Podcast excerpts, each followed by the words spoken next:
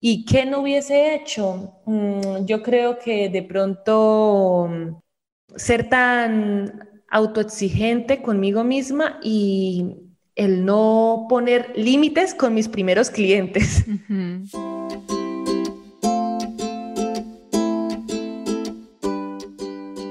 Hola, soy Laura Orzaiz y me encanta hablar de marketing, redes sociales, mindset y todo lo que hay detrás del fascinante mundo del emprendimiento. Me defino como una friki de los negocios, introvertida confesa y amante del buen café. Después de cuatro años de altibajos materializando mis ideas, me decidí a crear Yo Emprendedora, un espacio de inspiración, formación y empoderamiento femenino para salir de nuestras cuevas, aprender de las mejores y hacer mucha piña entre nosotras. Piensa en este podcast como tu ratito semanal para desconectar del día a día y reconectar contigo, tu negocio y tu misión. Y si quieres más, entra en yoemprendedora.es. Ahí encontrarás toda la información para apuntarte al club online y los coffee dates que mando todos los viernes. Sube el volumen que empezamos.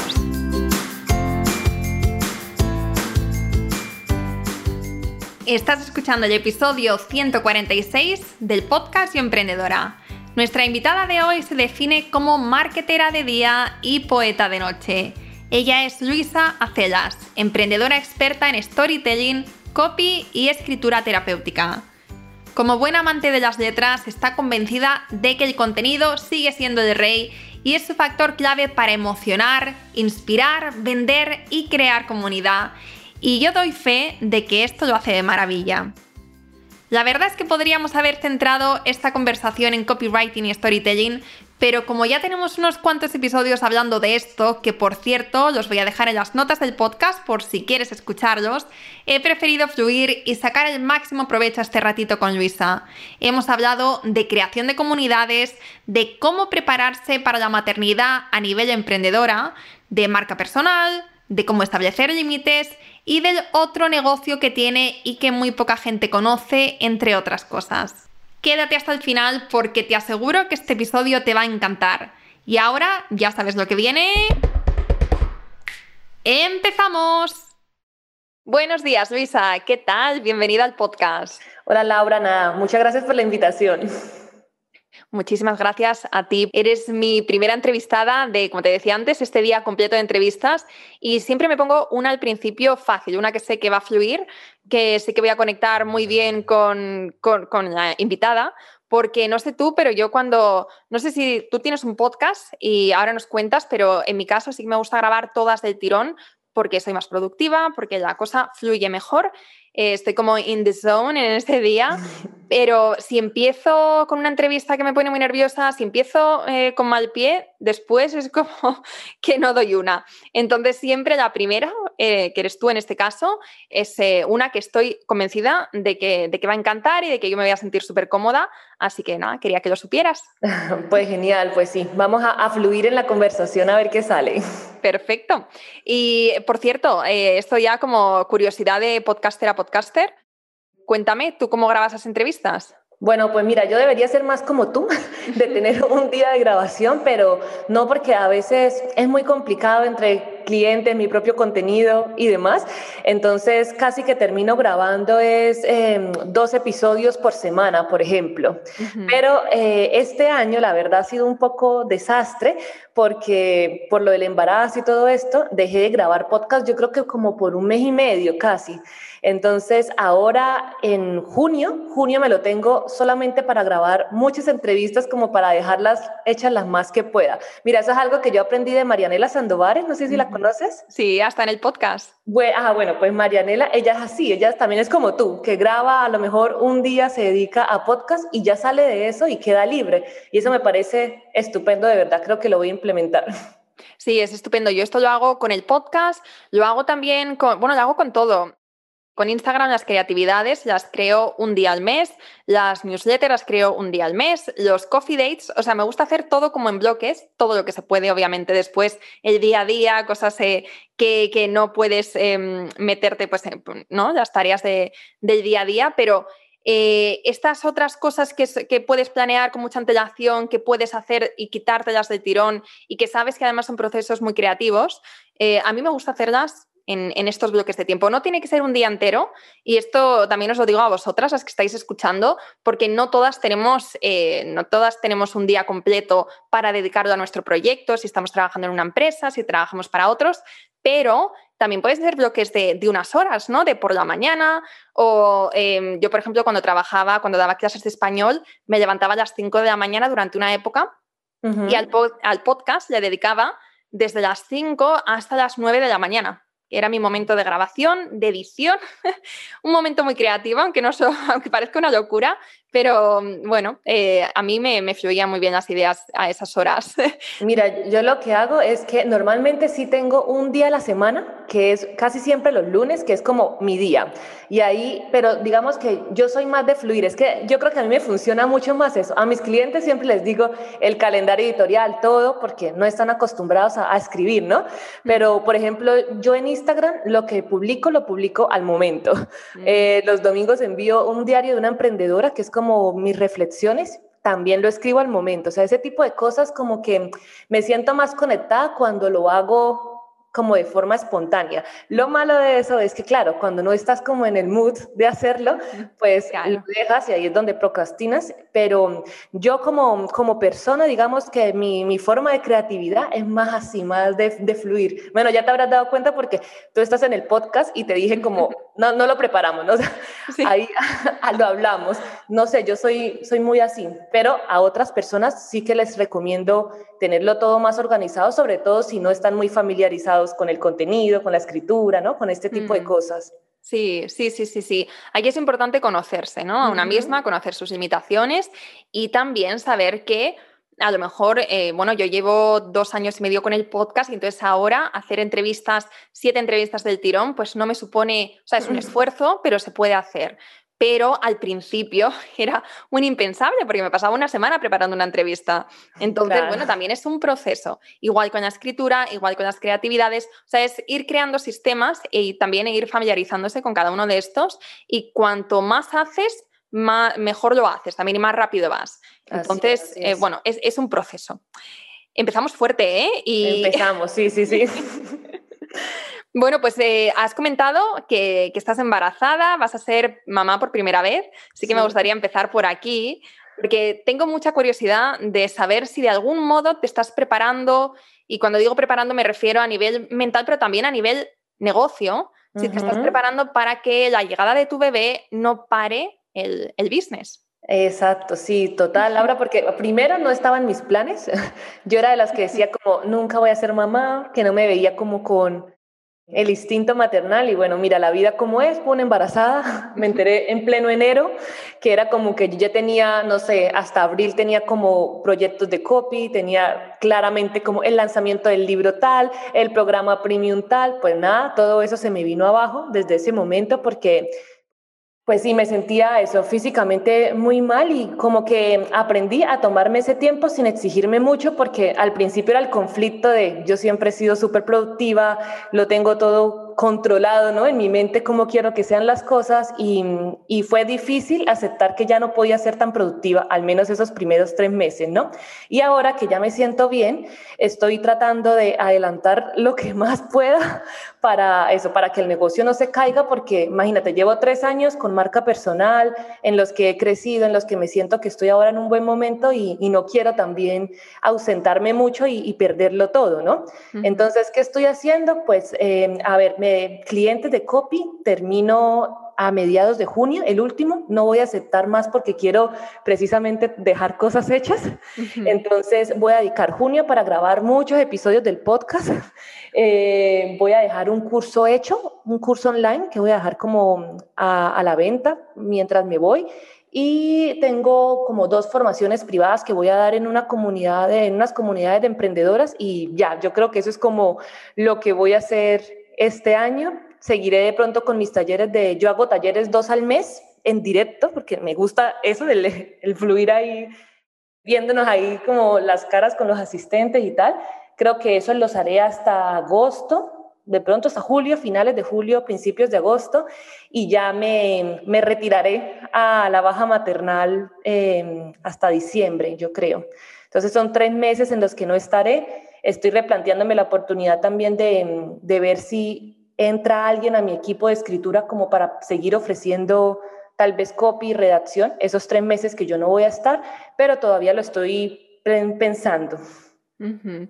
Bueno, esto me parece súper súper inspirador y al mismo tiempo también creo que como emprendedoras, es que me encanta que digas esto porque eh, he escuchado muchísimas veces que como autónomas, como emprendedoras, que no podemos tomarnos eh, vacaciones, descansos, bajas maternales, ¿no? Que, que, es algo casi inconcebible, que nada más tener el hijo te pones otra vez a trabajar y de hecho conozco muchos casos de mujeres que nada más eh, ser mamás, tienen que volver al trabajo porque no se pueden permitir ¿no? estar ausentes de su negocio, porque si ellas paran, el negocio para. para.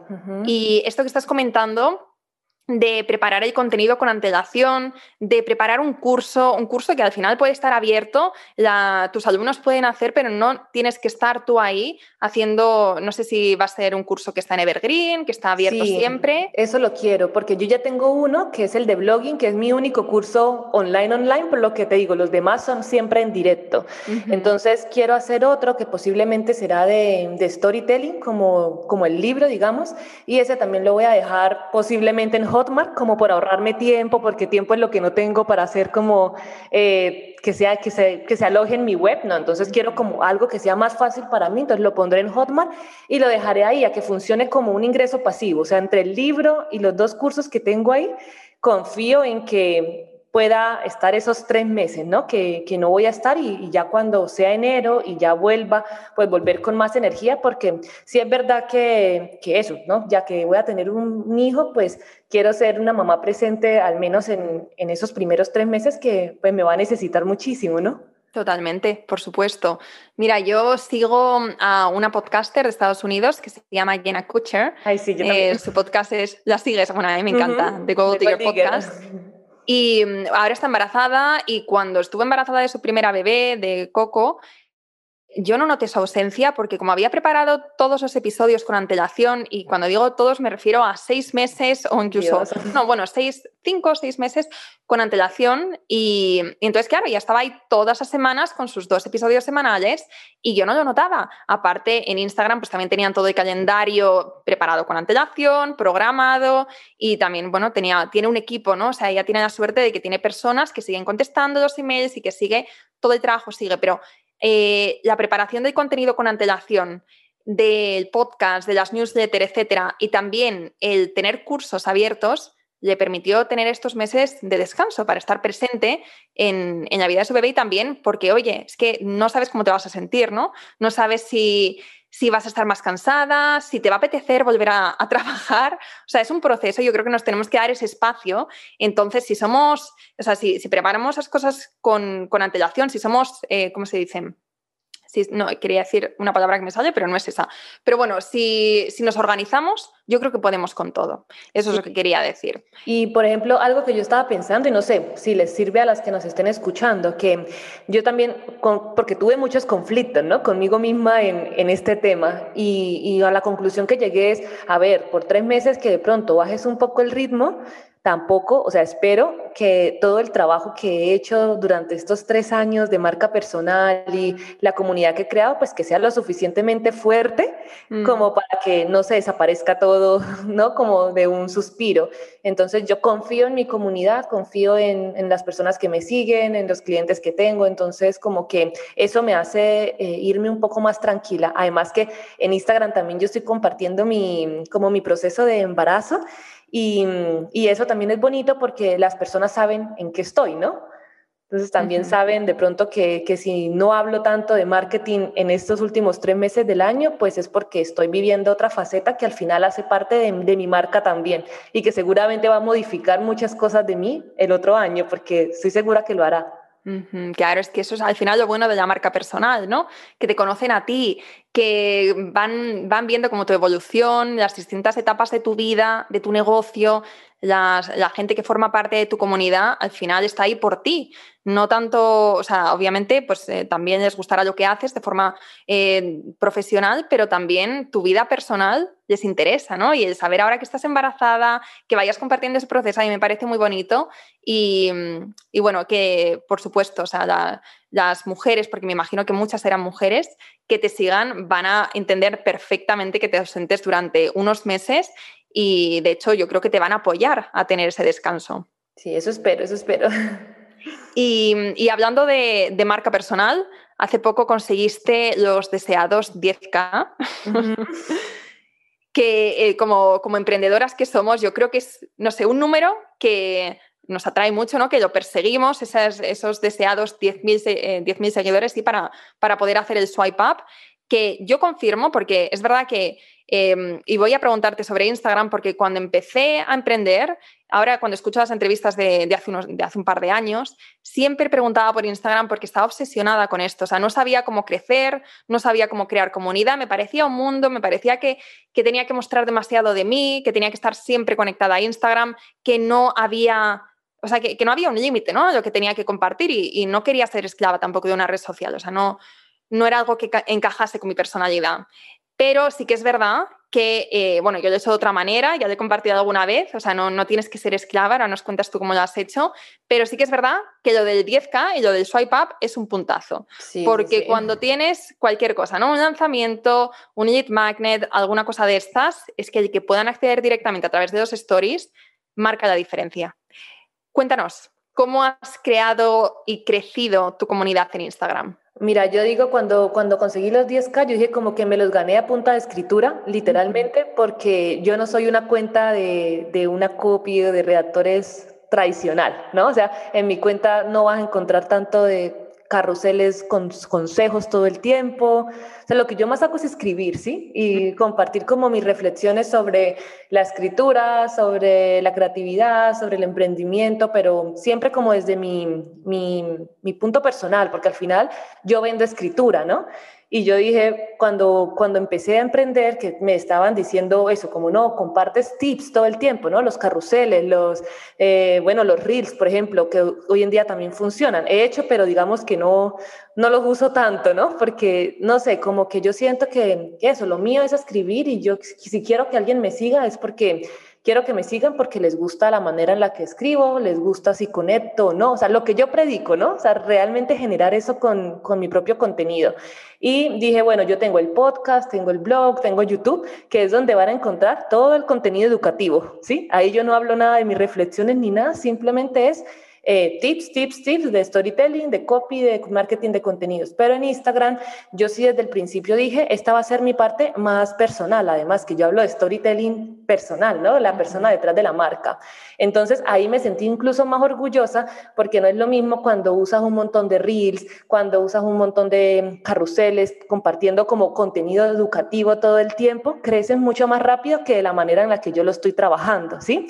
Pero el haberlo llegado a esos 10K, pues me hizo sentir como muy feliz y como orgullosa, ¿no? También, digamos, de toma más tiempo, pero también se puede, también se puede si compartes contenido de esta manera.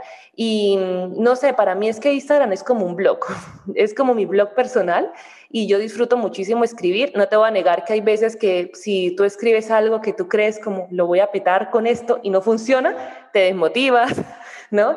se pone uno a lo mejor, ah, ¿por qué no funciona? Pero mm, la, la, mayoría de veces trato de verlo es así, ¿no? Como aquí está otra faceta de Luisa, eh, yo disfruto escribir, por eso te digo que en Instagram sobre todo yo fluyo, es lo que, lo que me apetezca realmente compartir. Obviamente temas que sean relevantes para mi comunidad, o sea, no voy a contar eh, una pelea de mi pareja o, o cinco lugares para conocer en tal lugar al que viajo, no, porque no tiene nada que ver con la marca. Siempre que estén dentro de ese tema, escritura, inspiración, creatividad, ¿no? Todo lo que hace parte pues de, de mi trabajo creativo.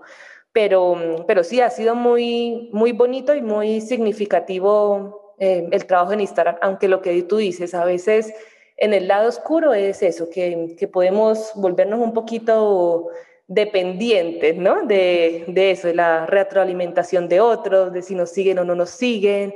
Entonces hay que trabajarse uno mentalmente bastante. Mm, totalmente. Y también del engagement no, porque a nivel, es verdad, es a nivel mental, a nivel emocional, para nosotras, para las emprendedoras, em, que un post de repente tenga muchísima interacción y el siguiente apenas tenga comentarios, es como, ostras, no o sea, como si te descuidas, te lo puedes tomar como, ¿qué estoy haciendo mal? ¿no? Que, Exacto, sí, sí, sí. Pero hay veces que es que son tantos factores, ¿no? Que si el algoritmo, que si el tipo de post, que si, no sé, hay mil cosas, mil cosas. A mí una cosa que, me sirve, por si os ayuda a, a las que estáis escuchando, es observar estadísticas. Entonces, si veo que un tipo de publicación gusta más, pues entonces inspirarme más en ese tipo. Y si, y bueno, no significa que siempre hagamos más de lo mismo, o sea, que no, son todas iguales, pero sí que es verdad que me da ¿no? muchas pistas de, oye, esto es lo que gusta, gustan las frases inspiradoras, gustan más estos colores, gusta más esta tipografía y también se publicó a ciertas horas, ¿no? O sea, no es lo mismo si publico a la una de la tarde los viernes que si publico a las seis entre semana, ¿no? De lunes a jueves. Claro, total, sí. Yo eso es lo que trato de hacer también, variar, ¿no? O sea, yo tengo como un contenido que es más inspirador, que normalmente es el de la reflexión. Tengo uno que es más educativo, donde doy algún tip, que ese es el carrusel. De vez en cuando, cuando me animo, hago algún reel aunque los míos son muy, muy caseros, o sea, nada, yo creo que por eso me da, me da vergüenza y no hago mucho, porque digo, Dios mío, qué calidad esto, pero bueno, mejor hecho que perfecto, como decías tú ayer. Sí, sí, sí. Entonces, como que también trato de hacer, pero, pero lo que más hago es, yo creo eso, escribir. Mm, sí. Bueno, al final es lo tuyo. Tu cosa es, es, escribir. Y entonces antes decías que, por ejemplo, una, pelea con tu pareja o mostrar los lugares, eh, tus lugares favoritos para ir a cenar, pues ese tipo de cosas no las vas a compartir. ¿Dónde, dónde están tus límites? Es decir, eh, tú has dicho que compartes mucho ¿no? sobre tu faceta personal, sobre tu historia, sobre, sobre ti pero ¿hasta dónde? ¿Los tienes marcados estos límites? Sí, sí, sí. O sea, yo siempre, y también cuando tengo clientes y me preguntan eso, yo le digo, tú decides qué quieres y qué no quieres mostrar de ti, ¿no? Entonces, lo que te digo, yo eh, si quiero mostrar algo personal mío, es algo que yo sienta que de alguna manera le puede servir a mi audiencia. Te pongo un ejemplo. Yo he hablado sobre cuando renuncié a mi anterior trabajo de oficina y el por qué lo hice. ¿Por qué? Porque yo sé que hay muchas personas en mi misma situación, ¿no? Y que al leer que alguien se atrevió a renunciar y que ahora vive de su negocio, pues es algo inspirador y aspiracional, ¿no? Eh, no sé, si algún dolor que tuve, no sé, en mi infancia o una experiencia negativa, pero que gracias a eso me hizo descubrir la escritura terapéutica, que son algunos de los talleres que yo hago, pues ahí también tiene relevancia porque estoy introduciendo el por qué me dedico yo a esto, ¿no? Y utilizo la escritura. Pero lo que te digo, ya temas, eh, no sé, de, porque a veces hay un concepto erróneo en lo de humanizar tu marca, ¿no? hay personas que es como humanizar tu marca significa mostrar hasta cuando vas al baño, qué desayunaste, qué comiste. No, no es eso. Es mostrar quién eres tú, pero lo que yo te digo, en, en temas que realmente sean beneficiosos en algún momento para tu audiencia. Por ejemplo, lo último que estoy haciendo, lo del embarazo, no tiene nada que ver con escritura ni con emprendimiento, pero a la vez sí, porque eso es una experiencia que va a modificarme a mí como profesional, que me está modificando, que modifica mi productividad, que modifica mi manera de ver el mundo, la, manera en la que trabajo. Entonces, también estoy haciendo partícipe a, a esa audiencia de mis cambios por si cambia algo el otro año, no se lo tomen como, wow, ¿qué pasó aquí? ¿no? Entonces ese tipo de contenidos me parece bien, pero hay que, sí, yo creo que hay que igual dejar un poco a la intimidad, ¿no? ¿Y qué papel dirías que tiene Instagram en tu negocio? ¿Tipo escaparate o es de donde llegan tus clientes? De donde llegan mis clientes, sí. Totalmente. O sea, la gente que hace mis talleres en directo, la mayoría vienen de Instagram muchos de los clientes también que me contactan también. Y sabes que era lo, irónico que antes de conseguir los 10K, o sea, cuando yo estaba, no sé, en 5 mil o en 6 mil, ya estaba teniendo asistentes a talleres y todo a raíz de Instagram. Exacto. Esto me encanta que lo hayas dicho porque puede parecer a veces que tenemos que conseguir muchísimos seguidores para que, eh, lo, que lo que ofrecemos, que empiece a tener ventas o que nos vaya bien, pero no. De hecho, a mí igual, con Yo Emprendedora los 10.000, bueno, no me acuerdo cuándo los conseguí, fue el año pasado, pero antes de, tener 10.000 ya tenía el club, ya teníamos, eh, no sé si 80 personas en el club, o sea, y antes, o sea, con los eventos tenía 5.000 personas en Instagram o menos, incluso empecé con menos, y había muchas personas que querían venir a los encuentros presenciales. O sea que eh, no tenemos que esperar a nada. Eh, porque tener una comunidad, o sea, yo creo que lo más, lo más valioso es tener gente de calidad, gente que realmente está ahí porque les gusta lo que hacemos, porque conectan con nosotras y porque realmente quieren apoyar nuestro trabajo, ¿no? O sea, es un win-win. Nosotros les inspiramos y ellas, pues, eh, nos, pues, no sé, nos escriben, nos motivan y eh, lo que sea. O sea, al final es un win-win para ambas partes. Em, pero esto puede ser con mil personas, con dos mil, con diez mil, con veinte mil, de verdad, os lo digo en serio. De hecho, una cosa buena de tener menos personas, de tener una comunidad más pequeñita, es que normalmente tienes más engagement, tienes más conexión, tienes más interacción, no eres más cercana, llegas más a la gente. Esto lo digo por experiencia. Es verdad que ahora tenemos más comentarios, pero em, lo que no se ve es que quizá antes como a mí me era mucho más fácil contestar los mensajes privados, pues tenía, ¿no? Como más, em, bueno, conversaba más y eh, eh, estaba, era como más, no, no, quiero decir cercana, pero estaba más presente por eh, los DMs y, bueno, me, permitía estos espacios. Pero ahora es verdad que tengo, lo estaba mirando antes, tengo 40 mensajes sin contestar y me abrumo cada vez que lo miro y me da mucha pena, pero es verdad que no puedo estar, al, no puedo estar contestando todos en cada momento. Entonces, bueno, estas son ventajas que podemos aprovechar en cada momento, ¿no? Cuando somos pequeñas, también aprovechar que tenemos una comunidad y que podemos hablar y que podemos ser mucho más cercanas con ellas. Mira, y quiero añadir algo más que yo creo que les va a servir también, porque para mí fue un descubrimiento que a veces la gente te ve en Instagram y realmente te lee, pero no interactúa contigo. Pero eso no significa que no le gustes, porque la, mira, si yo te digo, no sé, el 70% de la gente que hace mis talleres, cuando yo pregunto como, bueno, ¿qué te motivó a venir al taller? Es como, no, me encanta cómo escribes en Instagram, no sé qué, y nunca he visto yo a esa persona dándome un like o un comentario. Fíjate. ¿Ves? Pero, pero ahí están. Entonces, al final se saben los posts porque me dicen, me encantó cuando hiciste tal post. Y uno es como que, wow, o sea, de verdad lo leyó, ¿no? Pero, pero nunca, nunca son presentes de, de verdad como comentar y eso. Mientras que puede que hayan muchas personas que son como los fieles, ¿no? Los seguidores fieles que todo lo que haces te lo comentan, te lo comparten, pero tal vez ellos no te compran. Sí. ¿Ves? A veces puede pasar eso también. Entonces, ahí yo... pasa muchísimo, ¿eh? Pasa muchísimo, sí. Y también se necesitan, ¿no? O sea, en un negocio se necesita de todo, desde ese seguidor fiel que, que está enamorado de tu marca, ¿no? Y que de pronto en algún momento cuando, no sé, tengan el dinero o la disponibilidad y tal, seguro que te van a comprar, pero tal vez no te compran ahora pero también es no desmotivarnos si vemos que ay, nadie lee mis posts. No, tú no sabes quién lo está leyendo. Pues por eso hay que seguir, seguir creando y seguir haciendo como si te leyeran muchísimos, porque tal vez sí te están leyendo y tú estás pensando que no. Exacto. De hecho, eh, ahora que lo estabas diciendo, me estaba dando cuenta de que yo soy de estas personas que leo, que sigo a las personas de cerca, pero en rara ocasión dejo un mensaje.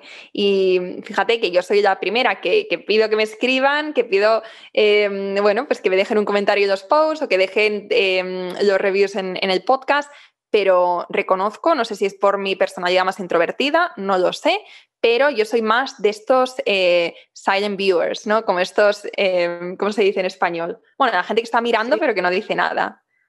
Sí, y no pasa nada, porque también podemos ser... Sí, sí, sí estamos tan ocupados todo el tiempo, vamos a mil, que leemos algo o a veces lo guardamos para leer después y, se nos olvida. Mm, exacto, exacto. Bueno, eh, antes estaba mirando tu, página de bio, cambiando de, Instagram, em, y me encanta tu forma de escribir, se nota que, te apasiona el copywriting, se nota que tienes un don para las palabras. Me encantó cuando leí que, que tu sueño es ser escritora de novelas y dedicarte a full time a esto. Sí. Y, mm, hubo una cosa que me llamó la atención y es que en la última línea de, un párrafo, ¿no? como en la mitad de la página, comentas que tienes un negocio que se llama Vivir en Malta, que es una agencia de cursos de inglés y alojamientos de referencia para hispanohablantes. Y esto me llama mucho la atención porque, claro, yo te tenía de experta en copywriting, marca personal, ¿no? Pero nunca antes te había escuchado hablar de este otro negocio, que además parece que no es nada que no es un side hustle, no es un proyecto a tiempo, no, no es un proyecto que esté empezando, sino que es algo que ya está más asentado y me ha entrado mucha curiosidad de saber qué es esto y, cómo compaginas ambas cosas. Sí, ya, ya somos 10 personas. Ya en, vivir en Malta. Ya se lo, bueno, empezamos mi pareja y yo cuando recién llegamos a, a Malta, porque vivíamos primero en España, él es de Granada, y nos vinimos juntos para acá con la idea de estar tres meses. Y alquilamos, me acuerdo, un, un piso y empezamos a hacer Airbnb ahí. O sea, los dos limpiábamos, los dos recogíamos a la gente en el aeropuerto en bus, ¿sí? muy así. Y después alquilamos otro y así empezó al principio como la parte de alojamiento, ¿no? Y después empezamos el podcast, que era eso, vivir en Malta contado como la experiencia de, de los dos, como una pareja multicultural viviendo aquí en la isla por primera vez. Y al año yo empecé a escribir, yo era la que me dedicaba a llevar el, el, blog. Y mira lo interesante aquí, que nosotros nunca tuvimos Instagram dentro de la estrategia. Instagram, de hecho, empezamos a movilizarlo hace muy poco, pero siempre fue como el blog. Entonces empecé a trabajar el blog un año, no nos leía ni nadie, o sea, mi suegra y mi mamá, poco más, pero después del año em, empezaron a llegarnos mensajes de gente que nos escuchaba, no sé, en México, en Colombia, que como, oh, chicos, tienen cursos de inglés, y ahí como que mi pareja vio la, la posibilidad de de poder ofrecer esto, ¿no? La misma gente fue la que nos dio la idea de negocio y así empezamos a tener convenios con varias escuelas de Malta hasta que empezó a crecer, a crecer, empezamos a meter gente, pero como yo tenía este deseo también de emprender, porque yo en ese momento estaba trabajando como directora de contenido para España en una empresa de lead generation. Aquí en Malta es la base como de los casinos y las casas de apuestas online. Todo se gestiona aquí en la isla. Entonces yo trabajaba para una, para una, como comparadores de apuestas, ¿no? Como directora de contenido para España. Y yo estaba trabajando, vivir en Malta cuando podía escribir en el blog pero ahí yo quise emprender. Entonces, cuando empecé a hacer mi marca personal, yo fui dejando un poco más vivir en Malta y ya cogió como el mando mi pareja, que es como el CEO y el que se encarga de todo. Y ya yo soy como, digamos, medio consultora, sí, cuando, o sea, cuando le asesoro de pronto en cosas de contenido, pero ya tenemos a alguien que escribe porque, claro, o sea, imagínate, trabajando un full time, marca personal en ratos libres y, y otra empresa, no, entonces ya empezó así, duré ahí como año y medio trabajando así fuerte en todo, hicimos, Colombia es lo que más estudiantes recibimos, yo creo que 90%, y cuando vamos a Colombia hemos hecho eventos de 300 personas, de seguidores, ¿no? Que nos, que nos ven en YouTube, porque YouTube es como lo más fuerte. O y sea, después, tenéis, has, has mencionado podcast, blog y YouTube. El, mira, el podcast se quedó en el camino porque el podcast estuvo como el primer año y medio. Cuando vimos que ya empezó a convertirse esa idea de solo podcast por diversión en una empresa o en un proyecto de empresa, empezamos a darle así duro a YouTube. En YouTube tenemos bastantes suscriptores y es como nuestro punto fuerte, lo que es blog y YouTube. Si buscas lo que sea de Vivir de Malta, ahí estamos nosotros en primera página porque el, el, trabajo que hemos hecho en SEO es muy fuerte. Y me acuerdo que una vez vino aquí una, yo tenía un mastermind y vinieron y en ese momento teníamos, no sé, mil seguidores en Instagram solamente porque yo escribía cuando me acordaba, ¿no? y, y ya me decía como, o sea, es imposible, la gente, ¿cómo va a creer que pronto ustedes son una empresa grande si tienen mil seguidores? Y yo le decía, claro, pero es que Instagram nunca fue nuestra estrategia. Mm. Nuestra estrategia siempre estuvo en YouTube y en el blog, que es donde somos súper fuertes y donde viene la gente, ¿no? la mayoría de los estudiantes. Y ya ahora que ya hay una persona en comunicación, en marketing, pues él se encarga ya de, de, todo lo que es el contenido en Instagram, en el blog, de retomarlo. Pero sí, ese fue como el, el primer emprendimiento y el que yo creo que me hizo ver que, que sí se puede y que me motivó más a lanzar mi marca personal. Qué interesante. Y me interesa mucho porque en este proyecto usas eh, YouTube y blogging y en el tuyo de marca personal usas el podcast de comparando ambos canales, ¿cuál dirías o qué ventajas tiene cada uno?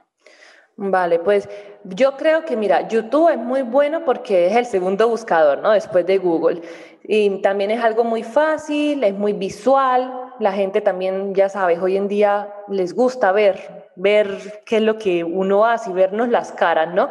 Pero el podcast yo creo que es más fácil en la medida en que estamos haciendo ejercicio, podemos ir escuchando el podcast, estamos caminando, estamos escuchando el podcast, como que siempre es algo que se puede hacer en esos ratitos muertos que tenemos. Entonces, a mí me gusta mucho y no sé, siempre me ha gustado muchísimo hacer radio. Cuando estaba estudiando periodismo, de hecho, era lo que más me gustaba. Eh, aunque también nunca me ha gustado mi voz, pero, pero pues siempre. lo hace súper bien, además. No, no, lo, hace súper bien. O sea, cuando hice la entrevista para tu podcast, se notaba que, oye, que te, como que las preguntas salían súper naturales, que, que, tienes un, un, don realmente para comunicar. Pues igual que tú, Laura. Bueno, gracias. tampoco te, tampoco te quedas atrás. Pero sí, eso, eso, eso es. Pero nunca, es verdad que casi nunca lo, lo menciono muy de vez en cuando y siempre la gente que me conoce y que sabe, bueno, o, o los proyectos de iGaming, porque cuando yo renuncié, me siguieron contactando y yo he hecho páginas para México, Chile, España, páginas de 200 artículos, me siguen contactando, yo sigo teniendo mi equipo de escritores, los que trabajaban conmigo cuando estaba en la oficina, entonces esa es otra parte que no se ve, que yo aún sigo haciendo. Entonces yo gestiono grandes proyectos. Cuando ellos me dicen, Luisa, necesitamos un comparador de apuestas para tal lado, para tal país. Entonces yo me encargo de, hablar con mi equipo, gestionarlo, editar el contenido y subirlo a la web con, con mi equipo, ¿no? Porque si no, nunca terminaría. Pero es como otra área de, de, sí, de mi trabajo, pero eso no me gusta mucho mezclarlo con mi marca porque, ¿no? Yo hablo como contenido emocional y eso es más como apuestas, casinos, ¿no? Pero bueno, también hace, ya lo he ido dejando también porque eso, cada vez tengo más clientes de lo mío, pero también ha sido muy importante y fue, yo creo que ese trabajo fue un antes y un después también en, que me enseñó demasiado, muchísimo, sobre todo deseo, porque esa industria es súper competitiva para dedicarme a lo que me dedico ahora. Qué bueno, qué bueno, bueno. Eh, me gustaría hacerte muchas más preguntas sobre esto, porque al final a veces, bueno, yo siempre digo que, que para empezar un proyecto que tenemos que centrarnos en un canal, en una red social, en un modelo de negocio. Em, y muchas veces me hacen la pregunta de qué es mejor, el podcast o YouTube. Y claro, yo, pues obviamente como amante del podcast y tengo más experiencia en el podcast, pues siempre digo que el podcast, la, ventaja es esta conexión emocional que se crea con la persona, aparte que el tiempo que escuchan tu contenido es mucho más largo que, que un vídeo de YouTube. O sea, tiene, tiene, muchas ventajas, pero por otra parte, YouTube es un buscador. y si haces bien tu trabajo, si pones bien el SEO, entonces te van a encontrar mucho mejor. Y aparte, creo que el comprar a través de YouTube es más fácil. ¿no? Como las notas del vídeo están mucho más visibles y también estamos más acostumbrados a acceder directamente a través de esos enlaces. En cambio, con el podcast conseguir que salgan de tu episodio y se metan a otra página o se suscriban a tu newsletter, tienes que dar muchos, muchos incentivos y aún así es como, por lo que tú decías, ¿no? Estamos haciendo mientras tanto otras cosas, se nos olvida y, entonces nuestro objetivo al final como emprendedores es que de estos canales pasen, bueno, por lo menos yo creo que es un, un objetivo que tendríamos que tener, a lo mejor no cuando empezamos, pero sí en el, en el futuro, es que pasen a la base de datos. Y aquí es donde viene mi pregunta. ¿Tú trabajas base de datos? Porque antes hablabas de, que tienes eh, tu diario de una emprendedora los domingos. Y eh, cuéntanos un poco tu estrategia a través de, de la newsletter. De la newsletter, vale. Pues yo tengo actualmente tres recursos gratuitos.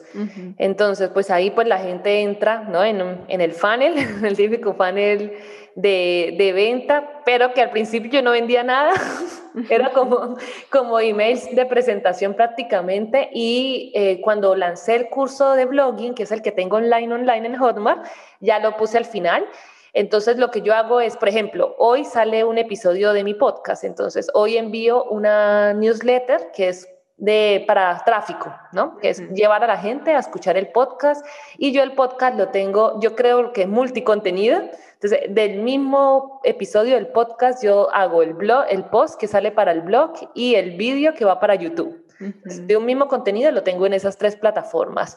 Y los domingos, que es mi espacio y es donde más tengo apertura, donde la gente más me responde, todo, es eh, los domingos, que es eso, como el diario de una emprendedora. Por lo mismo, yo creo que yo he acostumbrado a la gente más a mi parte de, de esto, de, escritura, de mis reflexiones, de todo. Y yo creo que por eso es que, digamos, eh, me he logrado posicionar tal vez en la mente de, algunas personas por eso. Entonces es como lo, que más me funciona.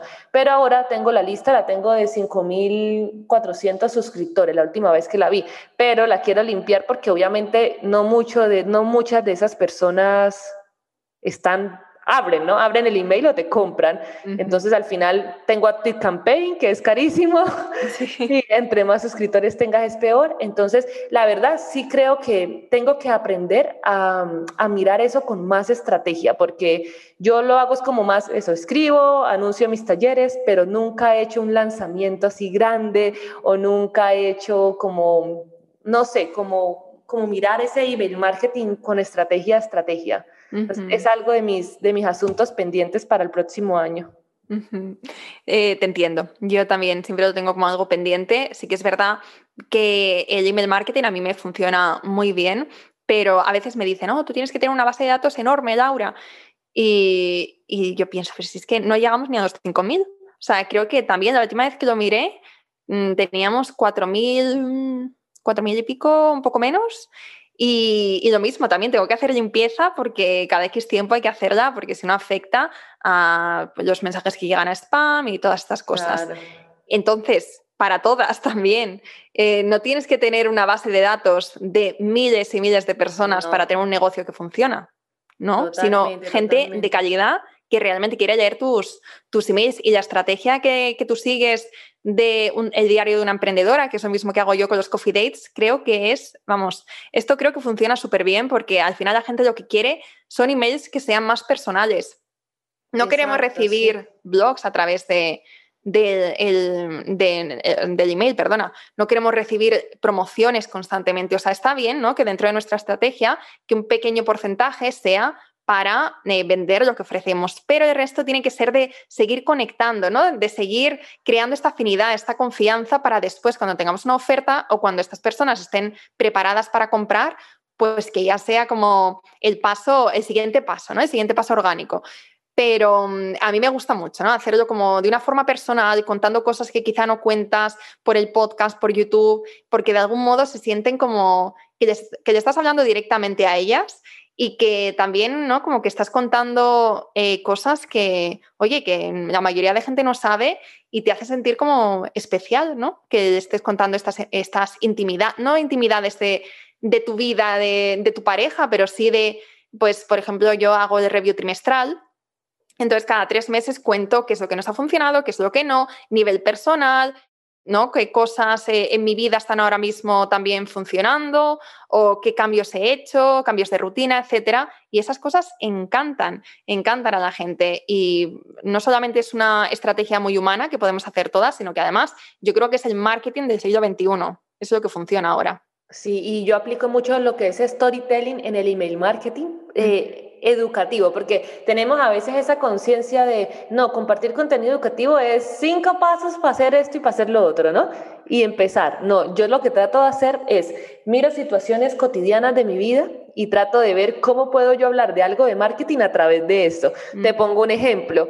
Cuando tengo uno, uno de los eh, emails que más gustó, fue uno donde contaba que después de la cuarentena del año pasado, fuimos a un restaurante que es el favorito de mi pareja, italiano, que a él le encanta la pasta carbonara, y cuando fuimos, todos emocionados porque hace mucho no íbamos, la pasta la habían cambiado, ¿sí? Se notaba que habían cambiado el chef, ya no era igual, y él se decepcionó muchísimo, y yo hablé de los cambios de cuando el cliente no es parte de los cambios y pasa de ser un, em, como un vocero de la marca a un detractor. Y hablé de ese tema a través de la experiencia de ir a comer pastas.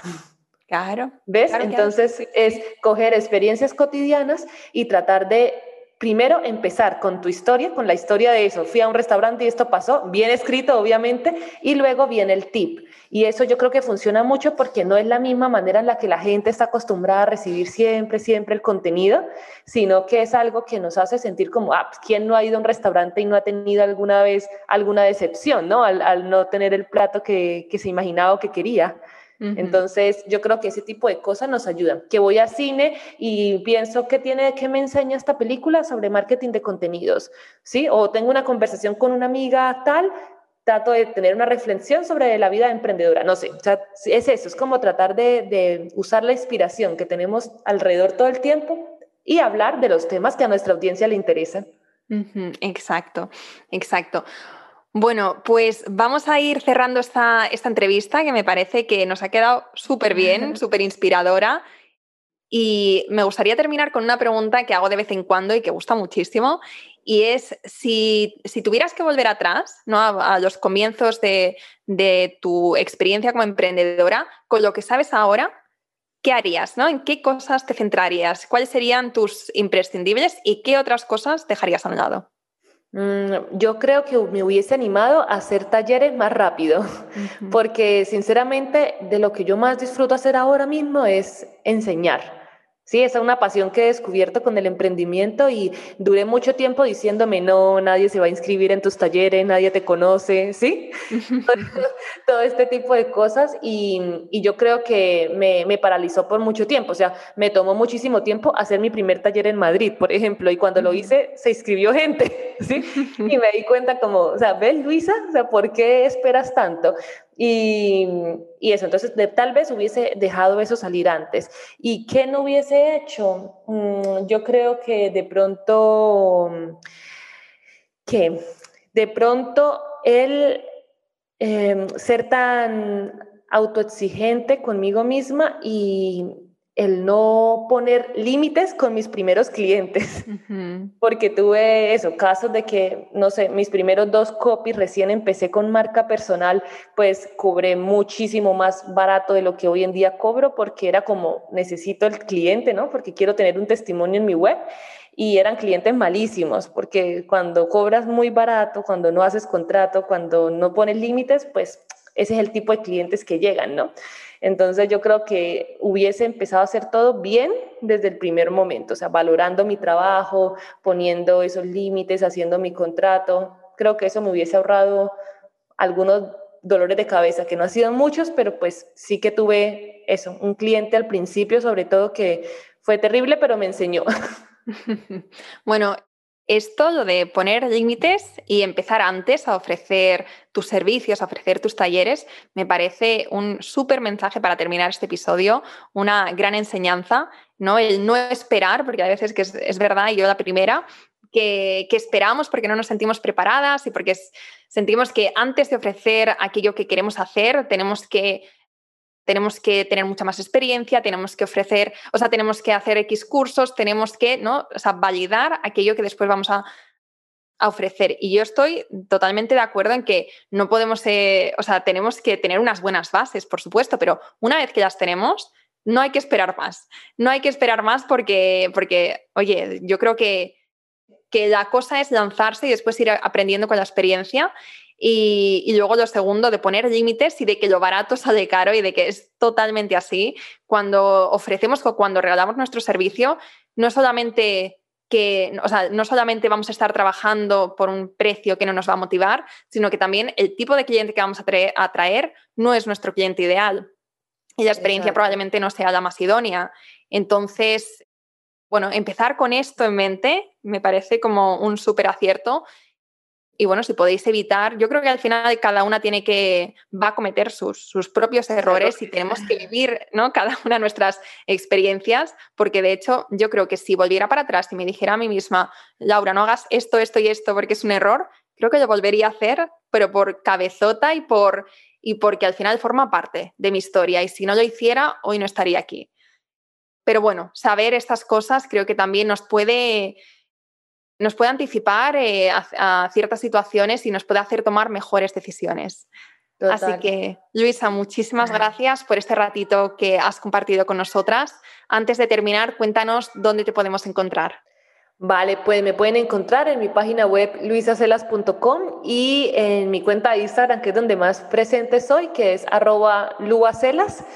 Y en YouTube, bueno, siempre Luisa Celas, ahí en YouTube, en LinkedIn, y, nada, y el libro que acabo de lanzar que se llama Escribe tu historia de marca, que está en Amazon, en formato Kindle y papel. Qué bueno, bueno, enhorabuena por, por, por, este lanzamiento del libro, enhorabuena por tu embarazo también. Y te seguiremos muy de cerca para ver también esta evolución de marca. Y bueno, como siempre me pareces muy inspiradora y estoy deseando saber cómo siguen estos meses y los cambios que vas haciendo. Pues nada, me alegro mucho estar aquí en este espacio y espero que hayas tenido una muy buena primera entrevista para que sigas a tope en tu día de grabación. Vamos, yo me la he pasado genial. gracias por ser la primera. No, gracias a ti, Laura. Espero que te haya gustado este episodio y si es así, me encantaría que dejaras una reseña en iTunes, en Evox o en la plataforma que escuches tus podcasts. Esta es la mejor manera que tienes de apoyar el podcast y su continuidad. Muchísimas gracias por quedarte hasta el final y seguimos la próxima semana.